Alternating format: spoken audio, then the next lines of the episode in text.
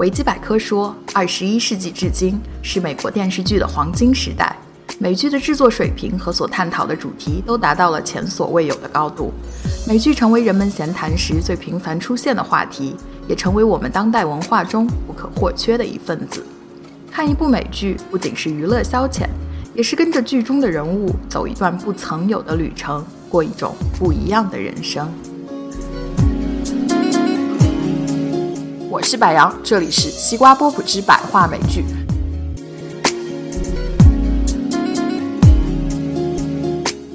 欢迎来到新一期的西瓜波普之百话美剧。我们首先来欢迎一下我们今天的两位嘉宾，第一位是大家的老朋友安妮塔，大家好，我又回来啦。第二位呢是一个神秘嘉宾，他的名字叫 Tony。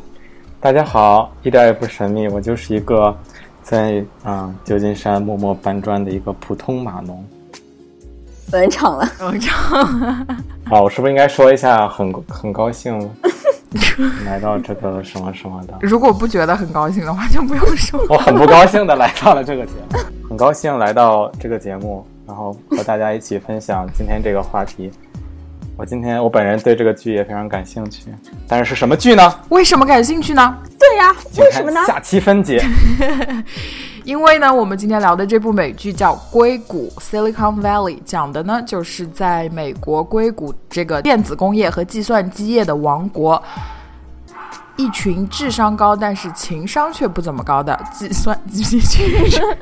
好像把你黑了一下，不好意思。请求黑，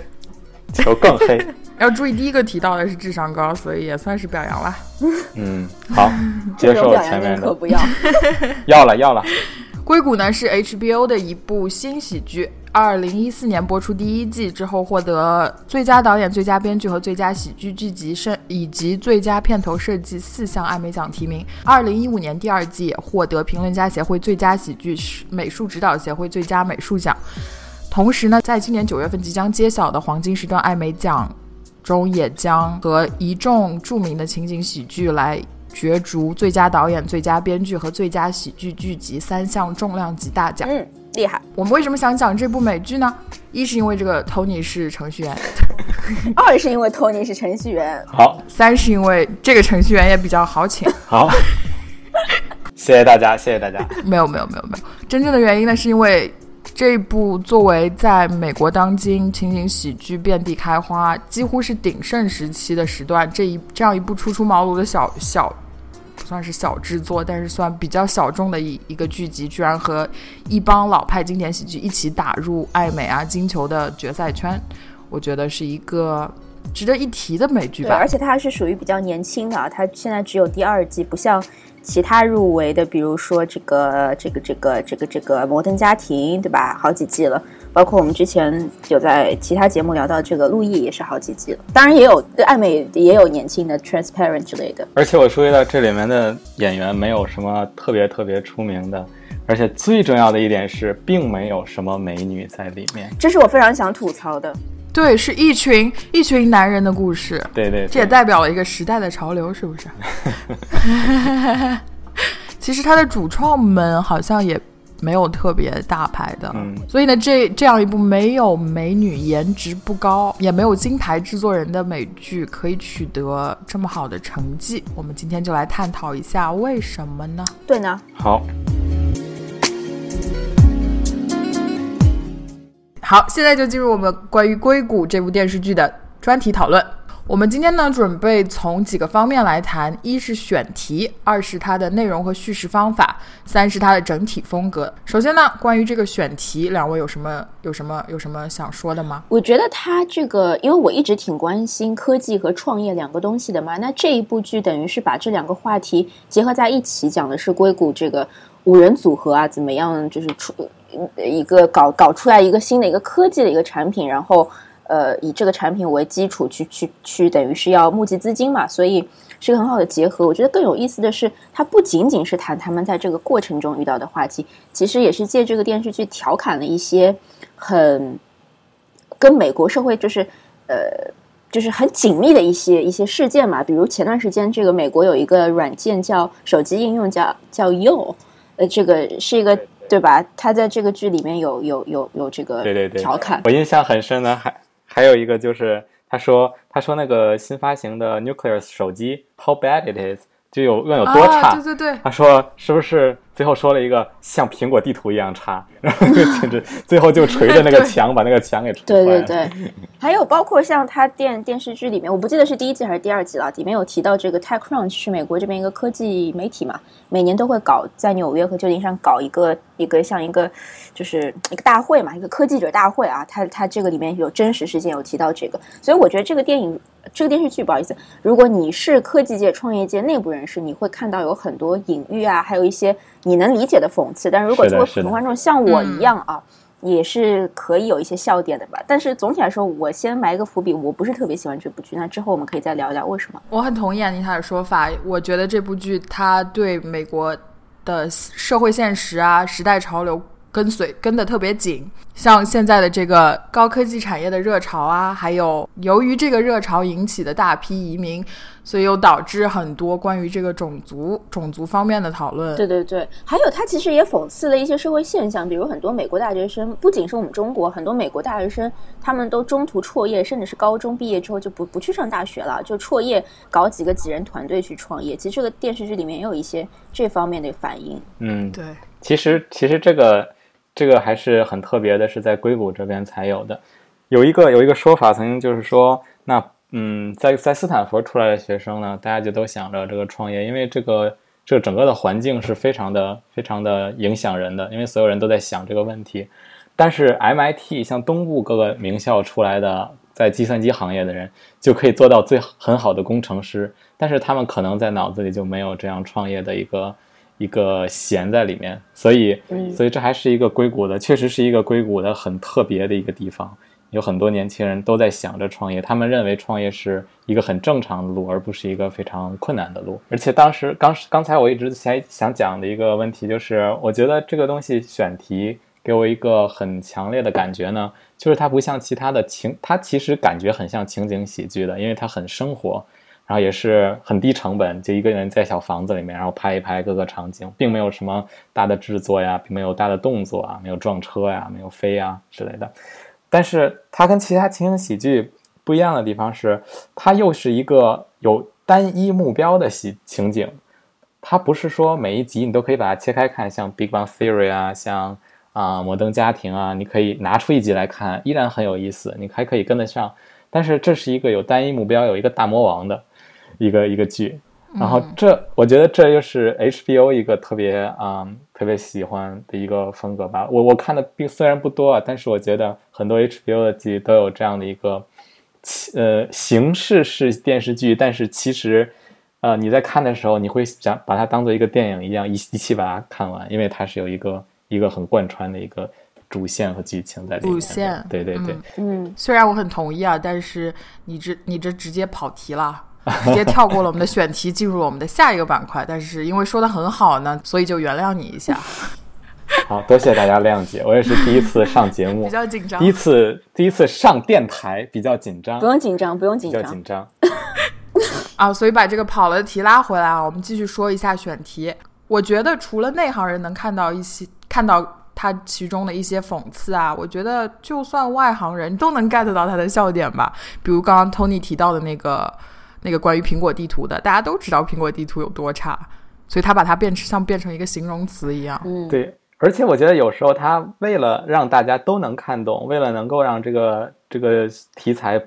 更加贴近，就是更接地气一点，他会故意的不去用一些更加困难的专业词汇，比如说他在。他在调侃工程师不懂 business 的东西的时候，就是商务上的这个学术名词的时候，他就用了一个 swap，对吧？swap 就其实其实一般上过学，他还对还掺掺掺进了很多名词对对对，解释，其实吧他是努力的在让这个戏去接地气的，而不是说想弄一个高大上的，就是在硅谷，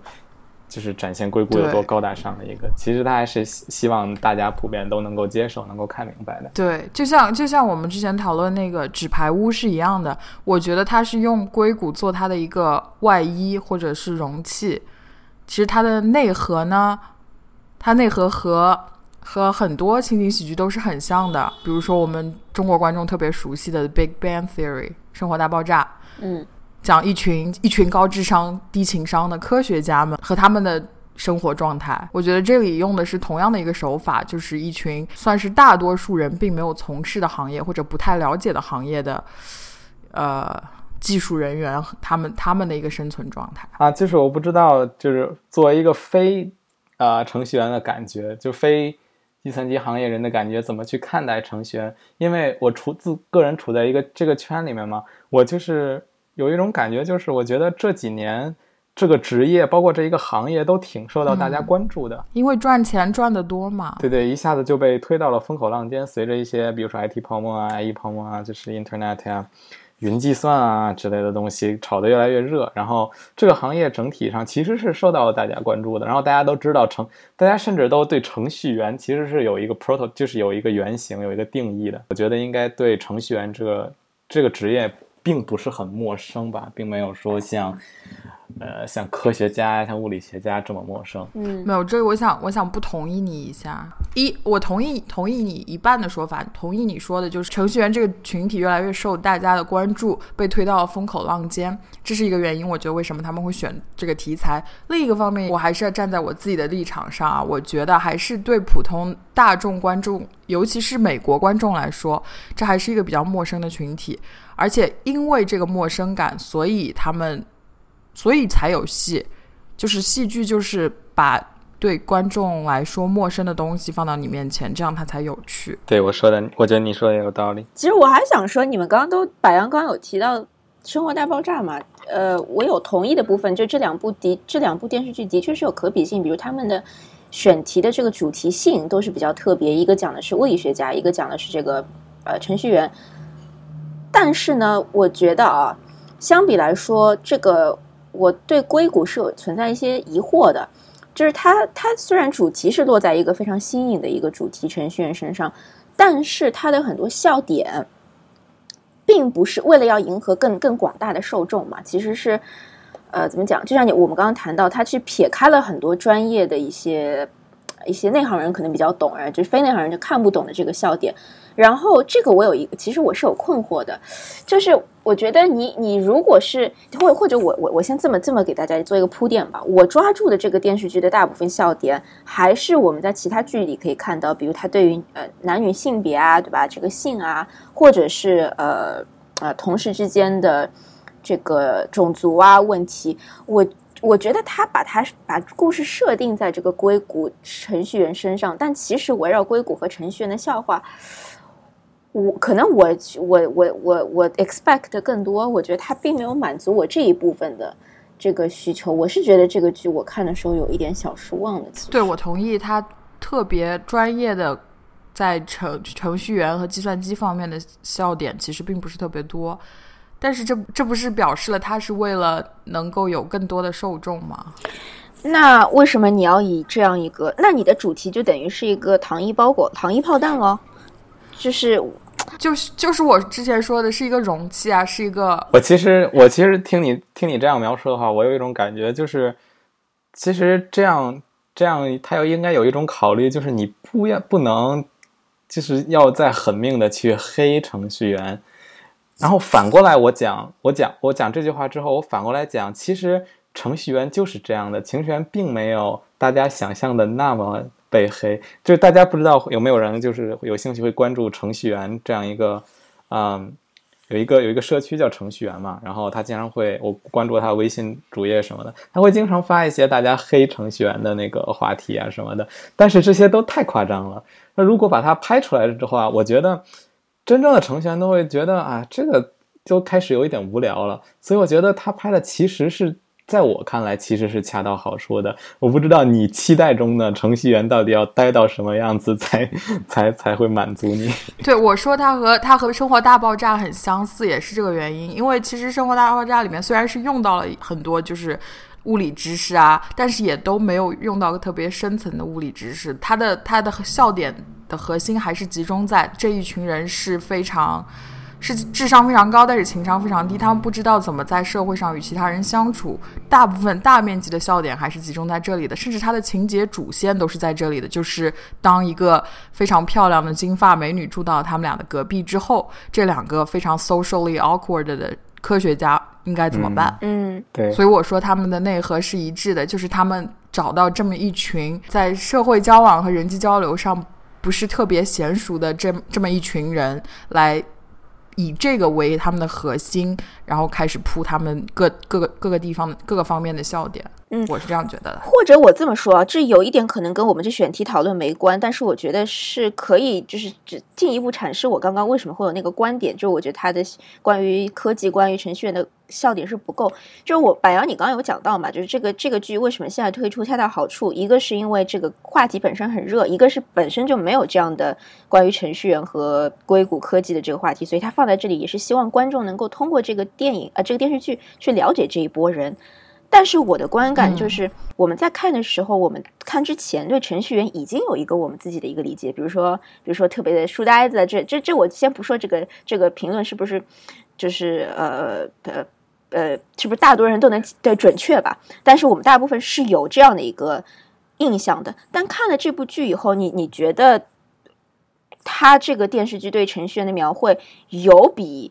书呆子这个？这个这这一个结论更跨出远的一步吗？它并没有让我觉得看了这个剧让我对程序员有更深的了解，就并没有达到我们说的这个剧通过这个剧让你了解程序员真实生活，不，它没有让我有这个感触。所以这个这个角度上，我在想，如果他加入更多关于科技界的点子，或者是关于他们程序员的内部的这个笑话，是不是反而可以让我们更了解这个群体？嗯，我懂你的意思了。而对，而且这一点上我确实得同意一下，就是他没有没有给我很多意外，就是和我印象中，或者是。我揣测的 关于这个群体的群体个性来说，没有太大的差别，反而是通过看这部剧，我对怎么样做一怎么样创业、建立自己的公司和让这个公司生存下来，从从他这个商业运营角度有了很很多的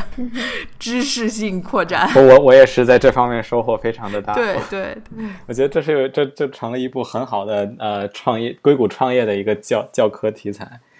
对，还挺励志的。当然了，我觉得啊，说到说到创业嘛，我们正好可以就进入我们的下一个环节，是聊一聊它的内容和叙述方式。对，它有一个主线，有一个大魔王，然后还有 还有还有队友啊，一起可以打怪升级。然后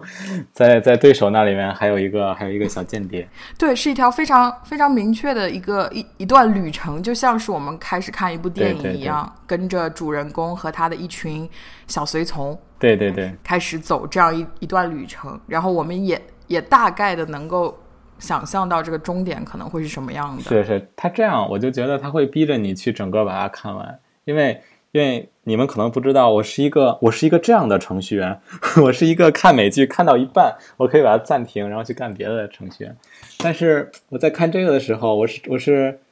我我好像是用了一个周末，然后。一下子就一直在看，一直在看，然后包括吃饭的时候就架在桌子上，睡觉的时候就捧在手上，然后就一直看看，把那个 iPad 电看完了，然后开始用电脑看，就是这样把它看完的。因为真的是，首先它是很贴近我的生活，啊，看到别人这样创业也弄得弄得青春的心懵懵懂懂的。其次呢，其次真的是啊，有剧情在拖动着你，然后。虽然你知道他有主角光环，他这个这个公司肯定会好的，肯定会厉害的，但是你要看看他怎么把这个扭转过来呢？怎么他你就很好奇，然后对，就是他一路上的一个一个危机，一个一个障碍，他怎么克服的，还是挺有趣的。对对对，如何克服？还有一个个猪队友，猪队友，还有猪间谍，对，还有猪投资人什么的。对我我我挺同意的，我觉得他他的确是挺不一样的吧，就是他每一每一集之间都有非常紧密的关系。我觉得这点上，呃，如果你真的很喜欢这部剧，它是会强迫你一下看完。但是作为我，因为我说实话不是特别特别，呃，喜欢这个这部电视剧，所以我倒没有像 Tony 这样能够特别想一直看完。我觉得他的问题在哪里啊？嗯，因为虽然说我同意说他有一个非常简单明白、一个非常明确的主情节线和一个明确的目的地放在那个地方，但是。它毕竟还是一个情景喜剧，就是它虽然是为了讲这样一个一群人在硅谷创业的这个故事，但是实际上它的就是它的它在情节上发展的速度可能比较慢。是一个道理。我感觉它一集一集可能最多能出现一个障碍，然后克服一下，然后到这一集结尾的时候抛出第二下一集可能会出现的障碍。对我同意你说的，他们的节奏没有那么快。然后我觉得另一个问题，我刚刚又重新仔细想了一下，我觉得是每一个角色从来没有惊喜，就是每一个角色这五个主要的角色。呃，程序员角色都让我觉得，就是你看看前看两集，看了三集，你就知道每个人啊大概是什么个性。但是呢，这每个个性又除了那个呃 Erlich 和 Richard 比较比较有独特的一个性别特征，呃不是性别特征，性格特征之外，性别特征，其他三个我觉得并没有特别抓人，让你觉得啊这个角色很有趣，或者他们在每一集会给你一些惊喜。我觉得这个剧的惊喜程度非常非常低，你靠的就是呃，Richard 和 Erlich 不断的靠他们的 Erlich 这种猪队友这种低情商，然后就自己以为自己很厉害，特别会说话。然后 Richard 就是那种特别会干实事，但是就情商特别低。就这两个角色在那里不停的互补，呃，其他就是就是没有惊喜，每一集都是这样的两个角色的互补，其他三个角色好像是一个背景墙一样，有点模过于模式化。我觉得你说的啊，确实有一点感觉，就是像。就是我们就对比一下《生活大爆炸》这个剧，就像那个也是说印度人吧，那个印度人叫什么？Raj 啊 Raj Raj，我觉得他在这个《生活大爆炸》里就有很多起起伏伏的，比如说他一开始见女生是不能说话的，当然这也是因为《生活大爆炸》拍的时间长了，然后一定要突破一点什么，然后突然就能说话了，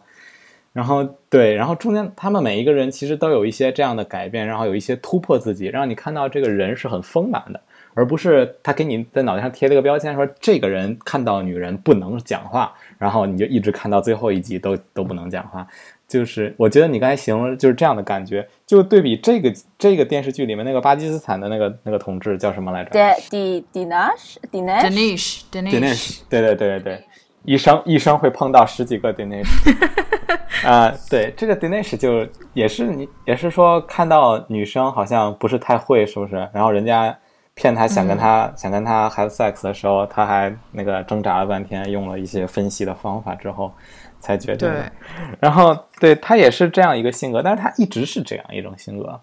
他就没有什么自己的突破。然后可能这个剧的。主线太强烈，有没有感觉这个剧的主线打败大魔王这个事儿太强烈了，以至于他没有办法去我刚刚就想这样去展现每一个人的个性，他来不及了，他一定要让 Richard 就是发挥他的主角光环，然后换上那个内内裤外穿，然后知道吧，雄起他如意棒，然后就打破打败那个大魔王。其实我们也看到这个剧和其他剧的一个区别，我觉得很多好剧在于它可以把一个人就是。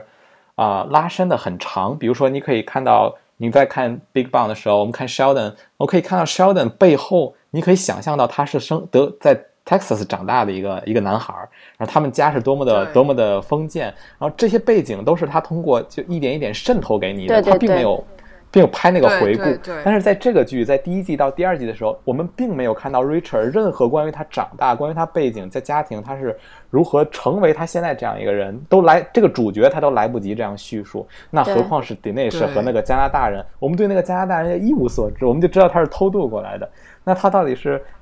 在上学过来的呢，还是怎样成为这样一个 Hardware 的一个天才？怎么变得这么？就是相信撒旦这样一个 这样一个特殊的这个信仰，这些都是都是没有什么背景，没有背景渗透给我们的。然后大家都集中力量打败大魔王，所以对对对，这也算是算是他这选择走这样一条主主情节线分明的情景喜路这条路的有利有弊的地方吧。嗯，有利的地方就是它整个剧集构成一个整体。有连贯性，让你一集一集连着想看下去，嗯，是这种连续剧的感觉。但是它的弊端就在于它占用了故事的大部分能量，然后没有机会来让这个 Richard 的一支团队每个人都得到充分展现的机会。对，嗯嗯，因为因为我们我们看那个《生活大爆炸》的时候，我们也知道 Sheldon 是绝对的中心，但是他。所以就是他比所有人的戏份都要更多一些，他的笑点也更多，就是他属于是笑点最集中的那个人。但是他周围的所有人，我们都看得到非常鲜明的个性，然后每个人都有不同的笑点，然后他们的笑点也是很多变的。嗯嗯，对，我相信我我我相信我们谈到这个问题的时候，我们反观就是 HBO 另一个大作就是《冰与火之歌》，它同样也存在这样一个问题。它的问题在于，他把所有人都当做主角，他希望把所有的人都写得非常的。都拍得非常的完整，然后有血有肉，然后把他的背景、把他的心路历程、把他的成长经历，如何成为一个新的不同的角色，都要把它描述出来。结果它导致，我不知道你们两位是怎样想的，但是我觉得每一季都比每一季散，每一季都是，哎，一小时看过来，躺在沙发上就感觉完了。讲了什么啊？就是就记得最后那一个那一一点点的那个，比如说什么谁把谁框宰了，然后那血都喷到那个镜头上，这样最后一点点的镜头印在印在脑子里。但是前面叙述了一些什么呢？其实印象并不是很深刻。我同意也不同意。我同意呢，是因为是同意在。《冰与火》《权力的游戏》，它确实有太多太多的角色，有太多的故事故事线，它精力很分散，每一集分配给每一条故事线和每一个角色的时间不多。但是我觉得在描绘这一幅群像的这个水平上，它比《硅谷》可能要高很多。嗯，虽然它每个人物得不到很多的荧屏时间，但是我觉得他们的形象还是比较比较鲜明的，甚至它的复杂性也可以体现出来，而且通常只是通过一两句台词。是的，我我我同意你的观点。我觉得它在复杂性上，你提到的这个这个问题上是是非常值得值得评价一下的。因为就还是说刚才那个问题，硅谷其实只有一单线，然后它并没有什么复杂的想法，并不是说我们每一个人心怀着鬼胎，我希望这个软件归我，然后你希望它被卖，然后我希望它对吧？就是啊，就每一个人抱着不同的想法对这个产品，最后导致。就中间有一些有一些权力的竞争啊，有一些纠葛啊，会有一些精彩的精彩的就政治性的东西在里面，有一些厚黑的东西在里面。但是他没有这些，他们所有人都是齐心协力组成一个团队，然后挑战那个大魔王。但是冰与火并不一样，没有一个，我不认为冰与火里面有任何一个人，所有人都是看着那个铁王做的。但是其实也不是这样，其实也不是那么简单，对，也没有这么容易的，对，所以。对，所以我想，我想，确实你说的也是很有道理的，在复杂性上，冰与火确实是不同的。那个，我想补充一下，就你们刚刚讲，它这个主情节线要胜过对于每一个人物的刻画。我想了一下，我觉得是有这样一个理由，就是它这个剧是在 HBO 播的嘛，对吧？如果你看一下 HBO 的其他的呃同样情景喜剧啊，你看到比如 Veep 政治类的，呃 Girls，我不知道算能不能算是这个 comedy 啊。你看，你能看到，这是 Girls 是是 comedy，是 comedy 对吧？你能看到，就是呃，这这两者吧，啊，包括它还当然还有一些其他这个 comedy，我今天不说。这两者和这个 Silicon Valley 这部剧的受众肯定是非常不一样的。包括就你在全网来看都没有什么受众。就我觉得 Silicon Valley 在 HBO 播，它的这个受众应该是非常非常精细化的。是哪些人呢？年轻人，可能是那些非常。呃，极客，尤其是那些男生啊，二三十岁的男性会比较多，科技圈的，所以他这样一个叙事，以以以故事线为主线，可能是就是希望去迎合这帮人，因为这帮人如果他们要看普通喜剧，他们可以去看别的，但之所以他们愿意花钱去订阅 HBO，去去看这个硅谷，就是希望他可以有更多，呃。就是在情节上吧，可以不要那么注重就是个人的人生背景的描绘，而去更注重他们到底在硅谷发生了什么样这样一个故事。我对我我我在猜想是不是这样一个理由，就是 HBO 他不在意说我要虏获，他并不需要照顾大众，他只要保证他在每个选题都有人去看。那么它的总数就有的，所以 Silicon Valley 在硅谷整个呃，不好意思，Silicon Valley 在 HBO 整个大旗下面，它其实就充当了一小块蛋糕。那么只要一小块蛋糕，它抓住了那个精细的那个受众，它不需要就是有太好笑的，像 Big Bang Theory 可能会对更多观众呃对它感兴趣的。我不知道我没有表述清楚，所以我我在想是不是这样一个理由，它。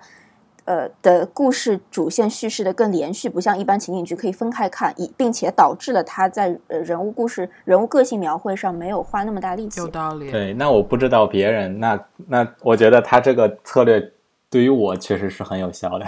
嗯，因为你是这一行的对啊，你连续连续就把它都看完了。对对，只要他抓住这样一个群体，他就算是成功了。嗯嗯，但是我觉得他作为一个情景喜剧，他还是有他很有优势的地方吧。嗯，我个人觉得他的他对白和对白对白里笑话的密集度还是很高的。我一般都是在那个他们黑这些产品的时候会笑，比如说黑柚啊、黑 Apple 啊，还有那个那个手机，那手机明摆着就是在黑某某歌公司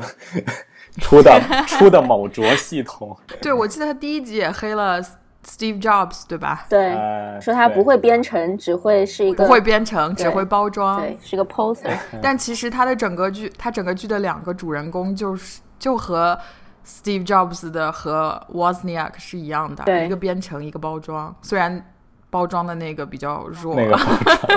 当时刚开始看的时候，我特别喜欢第一集，然后也特别喜欢那个笑话的原因，是因为我觉得 Erlich 整个这个人物的存在就是为了黑乔布斯。嗯，尤其是当他穿上乔布斯的衣服的时候，对，从头黑到尾，各种细节。，对对还记得他在那个 TechCrunch TechCrunch 那个 Disrupt 上面那个讲那个演讲啊，他他在演讲的时候，他需要那个灯光那样，然后需要那个 presentation 的呃后面那个穿了那个呃高领的黑色毛衣，对对对对，还需要那个屏幕怎么怎么样配合它。那当时我就想到苹每年苹果发布会都是要搞成那样子的东西，对对，我觉得苹果真的是在这部剧里面 被打击最大的。其实还挺温柔的，并没有特别，并没有特别啊指名点姓点着鼻子说人家的东西。比如说那个自动汽车、自动驾驶汽车有没有？嗯，那个挺好，那全全美国全美国只有一家公司，那个那个长的是那个车是那样的，谷歌啊，谷歌的那个无人驾驶车啊，就是这些，我觉我觉得对我来讲，就是这些都哎呀心叫什么心照不宣的嫣然一笑，就是特别有意思。嗯，对，有一些那种圈内人互相互相能懂的那种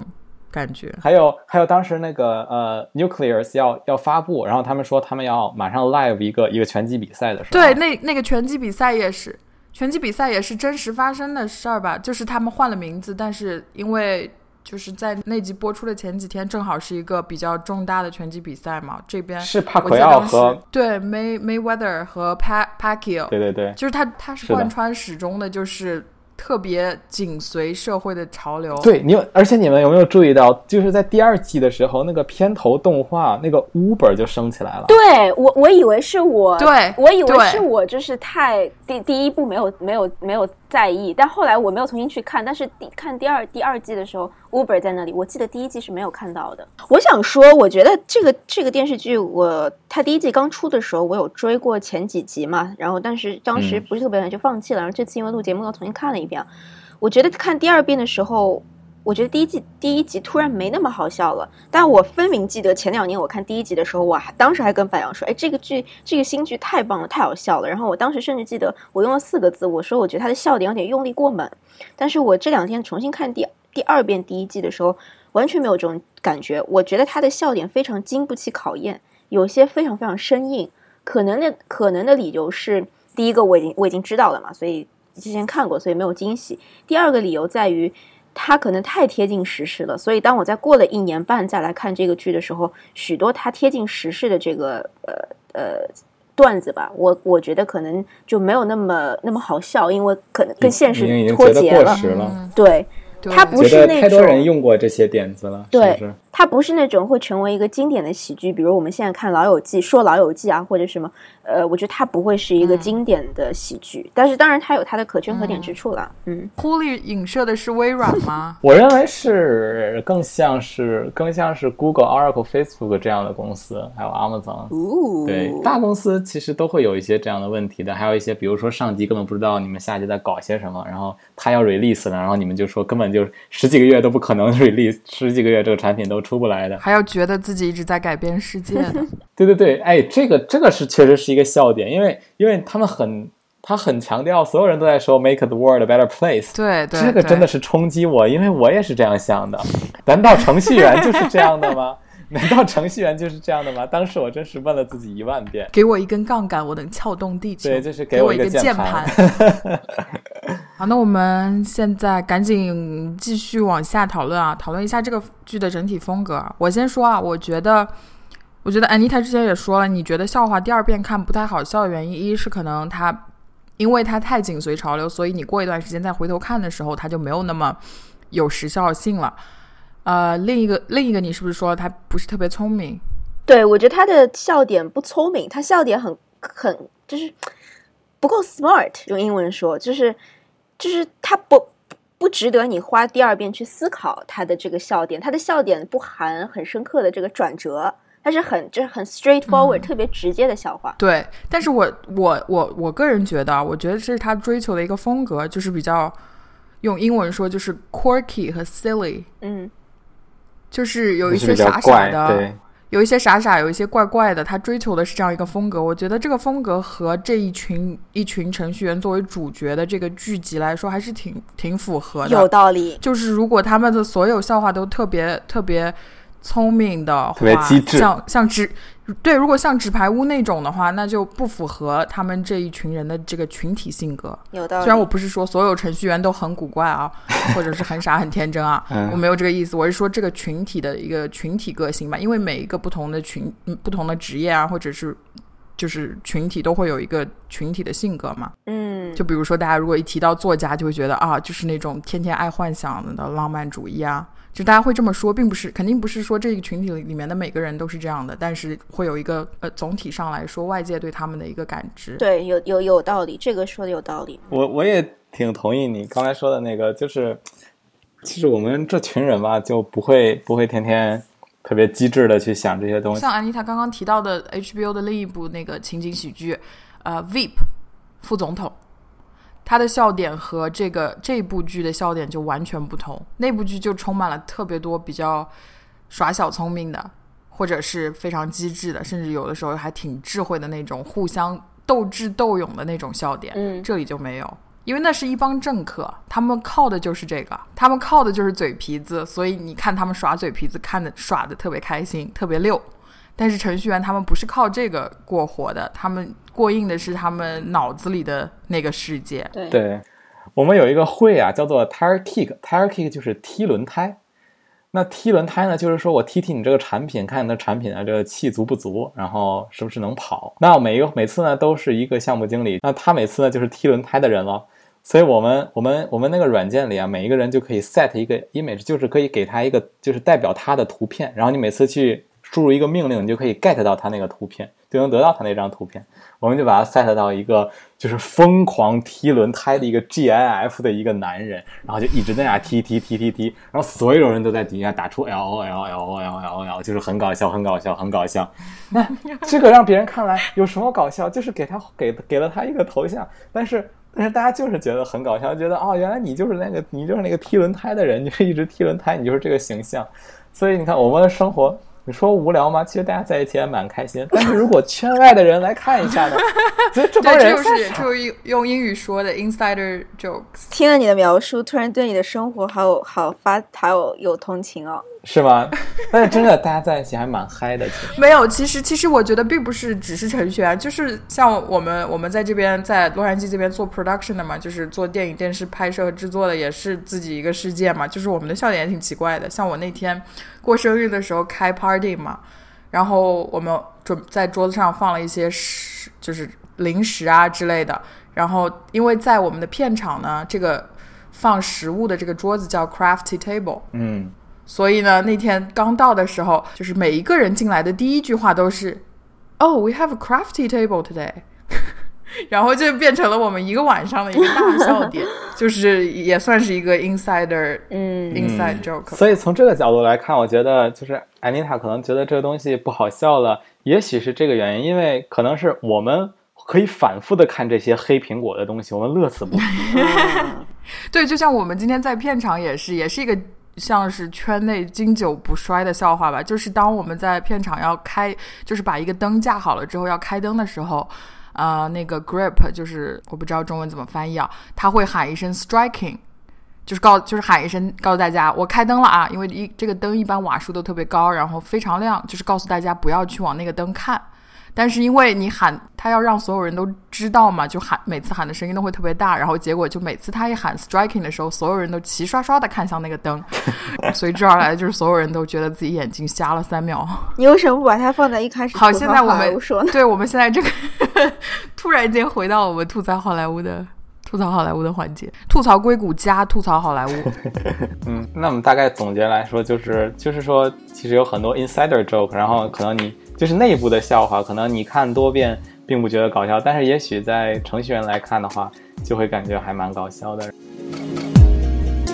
呃，聊了这么多选材上和它内容上的东西啊，我们现在要进入我们的专家怎么看环节。但是呢，今天不一样的是。我们的专家已经在我们节目里和我们讲了很久了，而且他还是中国人呢，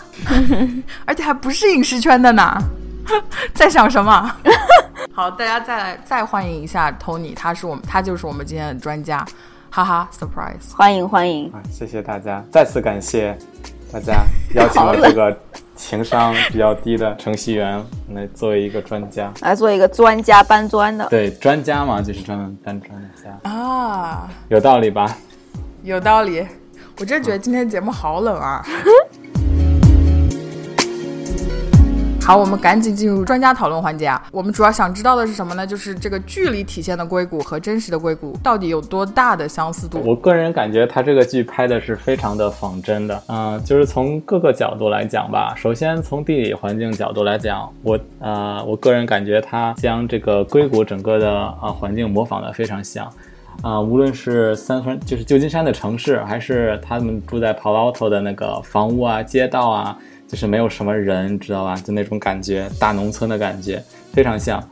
嗯，就从人文角度来说嘛，这个剧里面体现的，呃，种族的东西其实还蛮多的，相信大家也都有感受。像墨西哥人那个画画的那个画 logo 的那个人，还有这个本身这个这个团队里面就有白人，有嗯有印度，就是巴巴基斯坦人吧，是中东人，然后有加拿大人，这个很特别。然后他在他那个在他那个小屋子里面住的还有一个中国人，还有一个中国人，那个中国人简直是就就把我们中国人黑惨了，弄这样一个黑鬼对的对中中国人。等一下，等一下，我特别好奇的就是，因为我记得里面有一集他们说到，在硅谷大家一个一个一个小团体总是总是五个人，一个一个一个高高瘦瘦的白人，然后一个印度人，对对对，然后一个一个中一个亚洲人，嗯。其实，其实我不同意这样。这样，我们分两个公司、两种公司来说吧。一种是大公司，一个是小公司。那所谓大公司，就像谷歌什么的。中国人其实不喜欢和印度人在一起的。我我不知道这样说是不是又 又种族主义了。但是其实会有这样。首先，我觉得最大的问题，我个人感觉最大的问题，我为什么会不太呃喜欢和他们在一起？因为他们和我们的文化背景差的太多了。然后我们跟他们的共同认知上可能会有非常大的差异，你可能非常的辛苦，在突然如果有尖锐的问题的时候，你会你会非常辛苦，啊，其次就是他们的英语那个口音你也说不太了，嗯，对，所以我觉得大部分中国人是不是会和中国人就是印度人主动抱团走在一一起结成一个小组织，但是有一个问题就是。在这个地方，首先只有中国人和印度人。那我们所谓只有的话，在大公司呢，就是比例非常大，占到七八十这样的一个比重。所以你想找别人也很难。那你如果不找印度人呢，你只能找中国人，对吧？但是中国人，大家大家晓得，我们之间就是有有中国人的地方就有江湖嘛。江湖，江湖就江湖就累。所以那。往外看看，是还有还有哪些同胞就是欢迎我们的？那只有三哥，三哥在一起玩，其实其实 才是比较比较呃，三哥比较会就是接纳你了，就是他们他们会也他们也是外来的，你也是外来的，那大家都会互相的呃谅解一下。那跟白人玩在一起的，就是工程师，其实也蛮辛苦的。你看你们这种，我感觉这个故事有点忧伤啊！而且你们这种中国工程师很坏的，你看就更加合不来，就把人家三三哥踢开，对吧？然后一会儿自己中国人圈子混不好了呗，就就就又又又又去跪舔三哥，你这种人特别不好。对，真的是中国人的劣根性啊！所以说，嗯，大概解释一下这个关于人文环境啊，关于五个人抱团，这个真的是一个黑工程师的点了。真五个人抱团在一起，哪有这么巧？你真的能够找到一个 每个种族的都 都包括了？对啊，还还一样一个，这个这个太难了。我很好奇啊，我记得这个电影这个电视剧里面有一集嘛，是他们要去参加，好像是 TechCrunch 还是一个某一个展会吧，然后当时就提到说。呃，硅谷本身女性就很少，然后在那个展会上，嗯就硅谷一般的女性的比例百百分之二，但是在那个展会上，你可以看到百分之十五是女生。我想知道你实际生活当中，呃，然后包括这个，不好意思，我有点混乱，包括这个电视剧当中，女性的呃，女性作为程序员这个角色也很少，我基本没怎么看到。那个 Monica 基本上不算是个秘书。呃，我想知道实际的硅谷是什么情况？嗯，确实很少。我们全公司。三十多个工程师，大概有三位女工程师。那马上新来的一位也是女生，那大概就有四位、五位吧。现在有五位了，好像。那这六分之一还不少。哎，还不少。对，当然硅谷这个地方也在非常努力的平衡这个东西。其实有一个有一个不为人知的秘密，就是其实女生在这边学编程的话，会很容易找到工作，会相对容易找到工作的。对，我也听说的。对，因为我有一些同学去谷歌的也好啊，去嗯，去 Facebook 呀，去亚马逊的呀，其实你就问他们就面试的经历，你会明显的发现是跟你去面试的感，是跟我去面试的感觉是完全不一样的。对，但是而且当你进入了一个公司，你马上可以面试别人的时候，你也会想到这个问题，因为因为这是一个这是一个。就像就像你不想全公司都是中国人一样，你也不想全公司都是男性，这样的话，呃，在公司气氛上啊，就也不是就不是很好那个调节的。男女搭配干活才能不。对对对对，我觉得这跟这个美国大环境、美国这个文化社会大环境也很匹配。就是这美国是我见过的最注重这些各方面是不是平等的一个国家，就是他甚至有时候注意到了。注就注意到的这个程度都有点发指，对，就像他们之前之前会因为啊，我们要做一个生日快乐的贺卡，然后贺卡上有一家人，但是你必须得把每个种族的人都都放在里面，不然的话呢，你放在超市里卖的时候就会有别人投诉，说为什么你是一个白人家庭。然后你就得在里面放一个黑的，然后再放一个棕的，然后再放一个黄的。所以这 iPhone 这最近的这个 emoji 表情不也全都是搞成那样吗？就是各种种族的都必须要有。美国追求平等确实是有一点法治。那我还想问一下的，就是剧里面这几个主要人物的形象，他们是不是是不是真的很有很有代表性？Richard 我觉得真的很像白人的工程师。嗯，他无论从他讲话的那个样子，我不知道他是不是真的是有工程师背景出身啊，那个演员，或者说有什么学科背景出身，他那个说话的真的没有。但是我觉，那那我真的是非常佩服他，肯定是观察了很久他身边那些 nerd，他甚至连讲话那个样子非常像我身边那些就是白人的工程师，一谈到那个技术就非常滔滔不绝，非常有自信。但是真的是你让他上台上讲一些什么东西。他会努力的去，努力的去，你知道想去搞笑，你知道吧？但是对，然后不成功，弄巧成拙。我知道安妮塔也比较喜欢 Richard，就是我们硅谷的男主。呃，就是我，呃呃，是吧？那就害羞了，害羞了，害羞了，没有，已经感觉到了喜欢。就是不是我第一遍看的时候，我挺喜欢，觉得这个觉得挺可爱的。然后我这两天不是又重新看了嘛，就觉得这个人，呃，演技有点夸张，是有点用力过猛，是吗？呃，有有一有一点这种感觉，我觉得他还是总体来说还是挺可爱的吧。我归根结底，我个人为什么对这个形对这个人物形象也稍微有一些好感，就是因为他对自己事业的这个。真心的热爱吧，嗯，比较可以感同身受。他的正能量，对他身上是充满正能量。他真的用呃呃，也可以说是个用力过猛吧，就是他身上的正能量有点太多了，太多了。就像他的公司，就他公司要倒闭了，然后你只要你只要说那么一小句谎，你就可以把它保住，他甚至都不愿意。你会觉得。这世上真的还有这么单纯的人吗？我我我其实真的更宁愿相信是有这样的人的。对啊，但是你用了一个词叫宁宁愿相信。你知道，就像就像 Sheldon 啊，你你他演的一个一个角色，就是你告诉他一个秘密，他会他会藏不住，然后他一定要告诉别人。我很高兴你提到了 Sheldon，Sheldon 和 Richard 的对比是吧？我觉得，嗯，这真的有点矛盾啊。就是我们刚刚说 Richard 有点用力过猛，但是如果和 Sheldon 比起来的话，他。他没有 Sheldon 那么那么那么古怪，那么那么吹毛求疵。对对对但是这也是一个可能是一个原因，为什么 Richard 的这个形象会稍逊一筹，就是他没有彻底的 commit 到这个角色里，没有让他变得变成 Sheldon 那种古怪到极致，让你让你觉得没有人能比他更古怪的那那个那个程度，所以他就偏就像我们中国有一个词叫什么中庸。嗯，我不觉得这个 Richard 这个这个一角色中庸，我倒觉得这个 Richard 就正好就是在我身边的一个人，就他就是演出了一个我。就是因为他 他太像你身边的人，这样他他的戏剧性就不足。对我们说艺术是取决取源于生活嘛，但是要高于生活，就是你要把现实生活夸张化、扩大化。啊我觉得 Richard 这个角色，呃，比较有意思的点是在于他始终和那个 Erlich 捆绑在一起嘛。Erlich 相比 Richard 来说，他是一个形象更分明的人物。